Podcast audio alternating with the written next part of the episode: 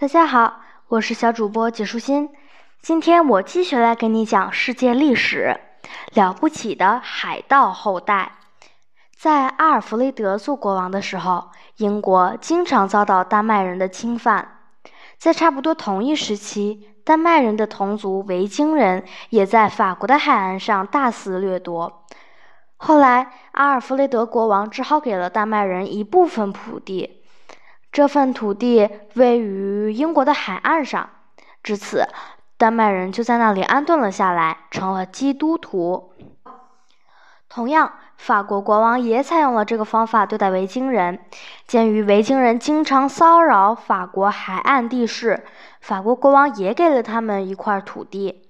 这一部分土地呢，位于法国海岸上。于是，维京人也像丹麦人一样，老实的安顿下来，并成了基督徒。罗洛是一位非常勇敢的海盗，他就是横行于法国海岸的维京人的领袖。按惯例，为了表达对法国国王给予的土地的感谢，身为领袖的罗洛以亲吻法国国王的脚这一礼节以示敬意。可是，罗洛觉得不但要向国王下跪，还要亲他的脚，这种行为呢，实在是太没面子了。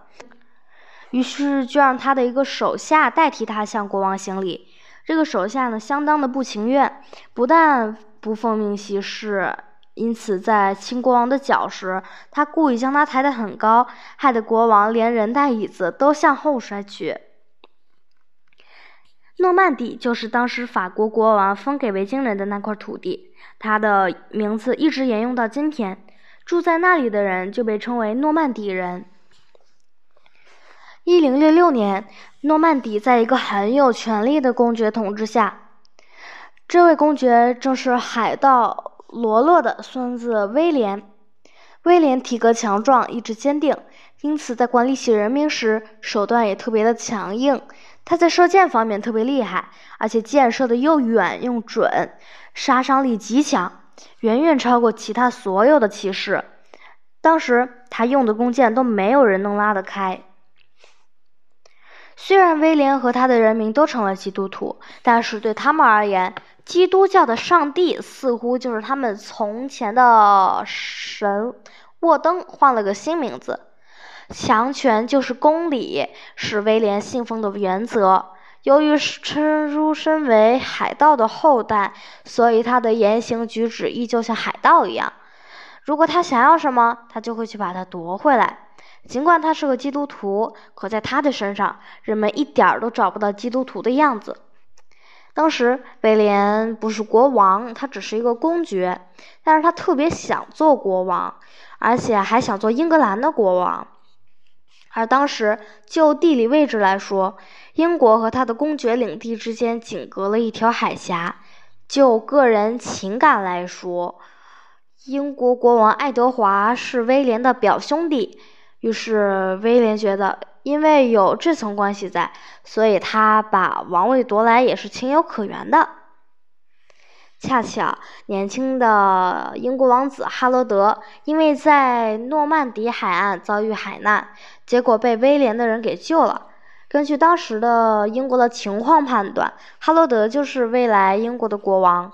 当哈罗德被带到威廉那里时，威廉想这是一个将英国弄到手的好机会，于是他在将哈罗德放走之前。让这个年轻人发誓会在自己做国王的时候把英国送给他。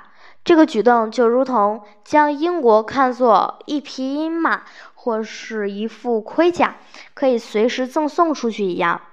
为了让这个承诺更加的神圣，同时对哈罗德有约束力，威廉让哈罗德将手放在祭坛上发誓。当哈罗德在祭坛前发誓之后，威廉还将祭坛的顶板揭开，让哈罗德看到下面那些基督徒的骸骨。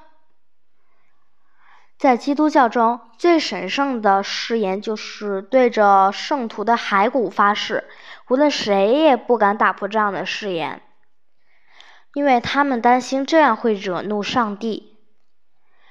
随后，哈罗德回到了英国。不过，等他即将成为国王的时候，哈罗德拒绝将英国送给威廉，理由有两个：一个是英国人民不同意他将英国送给威廉，另外一个就是哈罗德认为他当时是在违背自己意愿的情况下发的誓言，是被迫的，而且那还是一个骗局，所以誓言无效。这样，哈罗德就还是自己当了国王。威廉听说哈罗德做了国王后，怒不可遏，他叫嚣着声称自己被骗了。哈罗德违背了自己的誓言，就应该对他进行惩罚。于是他马上召集了一支军队，率军渡过海峡向英国扑去，为的就是将英国从哈罗德里抢过来。当威廉下了船走上岸时，他被绊了一跤，以至于头朝下的栽到了岸边。目睹这一切的战士们都惊呆了。他们为此特别的担心，认为这是一个相当糟糕的信号，因为根据希腊人的说法呢，这就是一个凶兆。但是威廉的反应十分的灵敏，他在摔倒的一瞬间，用双手各抓了一把土。站起来之后，他声称自己是假装故意倒下的，并在空中举起双手，说自己抓。起的泥土是个征兆，这表明他将会拥有英国全部的土地。就这样，他硬是将一个凶兆变成了吉兆。战争开始了，为了保护家园，英国人和敌人进行了激烈的战斗。他们不愿自己的国家为这些人夺走。本来他们已经差不多打赢了这场战争，可是这时狡猾的威廉命令他的军队假装战败逃跑。不知世迹的英国军队被即将到来的胜利的喜悦冲昏了头脑，他们队形散乱地紧紧追赶着诺曼底人。趁着英国军队四散开来、杂乱无章的那一瞬间，威廉发出了另一个信号。接到命令的士兵们迅速地调转头来。英国人大吃一惊，还没等他们重新调整队形，威廉的军就将他们给击败了。国王哈罗德也被箭射死。这就是英国历史上著名的黑斯廷斯战役。威廉继续向伦敦进军，并最终于1066年的圣诞节加冕自己为国王。从那时候，人们就称他为征服者威廉，或者是威廉一世。而这次事件在历史上被称为诺曼征服。自此以后，海盗出身的诺曼底家族就进入了英国的国王谱系。或许在威廉的眼中，英国就是一块大馅饼，所以他将英国的土地分成若干份，然后送到他手下的贵族们手里。他在分封土地的时候，遵从的就是封建制度分封土地的方法。这些贵族们也要向他称臣，并要宣誓永远效忠于他，并且要随时为他而战。贵族们在分得的土地上建造了城堡，就连威廉本人也在伦敦的泰晤士河旁边建了一座城堡。从前，尤利乌斯·凯撒在威廉修建城堡的地方也修建过一座堡垒，不过当时那座城堡已经被毁掉了。哈勒弗雷德大帝也曾在威廉修造城堡的时候建过一座城堡，不过后来那座城堡也同样没了踪影。如今，只有那座威廉建造的城堡依然屹立在那里。这座城堡的名字就是伦敦塔。威廉是一位显赫的领袖，同时也是一个相当精明的人。他派人去调查，并且获得了很多的资料和数据。这些资料和数据中包括了英国所有的土地记录，还有所有的人口和财产的记录。这份记录后来被称为《英国土地志》。当时住在英国的所有人的姓名和他们所拥有的财产全部都登记在册，甚至可以具体到每个人养了多少头牛和猪。这份清册是如此的清楚，以至于现在的英国人还可以通过这本书查到他们祖先的姓名，知道自己的祖先曾经拥有过多少土地啊、牛和猪。威廉创立了宵禁的制度。目的是防止有人在夜里为非作歹。所谓宵禁，就是到了每天晚上固定的某个时间，钟声就会响起。